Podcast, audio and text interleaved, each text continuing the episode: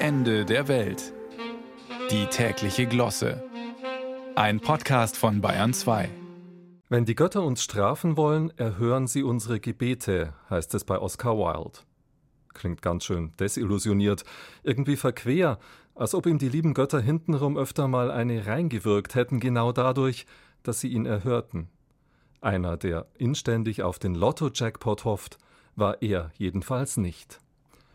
Keiner von der Sorte, die sich am Wochenende zu Dutzenden an den und um den und auf den und über den geheimnisvollsten See der Welt begaben, um endlich wirklich was herauszufinden aus dem 240 Meter tiefen Loch Ness in den schottischen Highlands. Um Nessie auf den Pelz oder die Haut oder die Schuppen oder was auch immer zu rücken. Webcams brachten sie in Stellung, Wärmebildscanner, Unterwasserlauschgeräte, Drohnen. Seriöse Wissenschaftler, freiwillige Helfer, Helfershelfer, Klotzlustige, Wundergläubige, alles war vertreten und trampelte das Heidekraut platt am 86 Kilometer langen Ufer. Das Ergebnis mager, alles andere als ungeheuerlich. Wieder nicht der große Fang, nicht mal ein verschwommener Schnappschuss von irgendwas davonschwimmendem.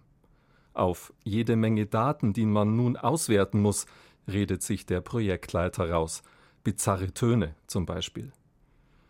Bis man die entbizarrisiert hat, wird's dauern, hört man. Schön für das Projekt, für alle seine Mitarbeiter, für alle Mitarbeiterinnen, überhaupt für alle, die ihre Nessie-Sucht leben oder von ihr. Der Leiter des Loch Ness Zentrums weiß nicht, was es ist, was sich vor seiner Nase verbirgt, aber er weiß, dass es was Großes ist, so groß wie ein Lieferwagen, sagt er. Wie gut, dass auch diesmal nichts geliefert wurde.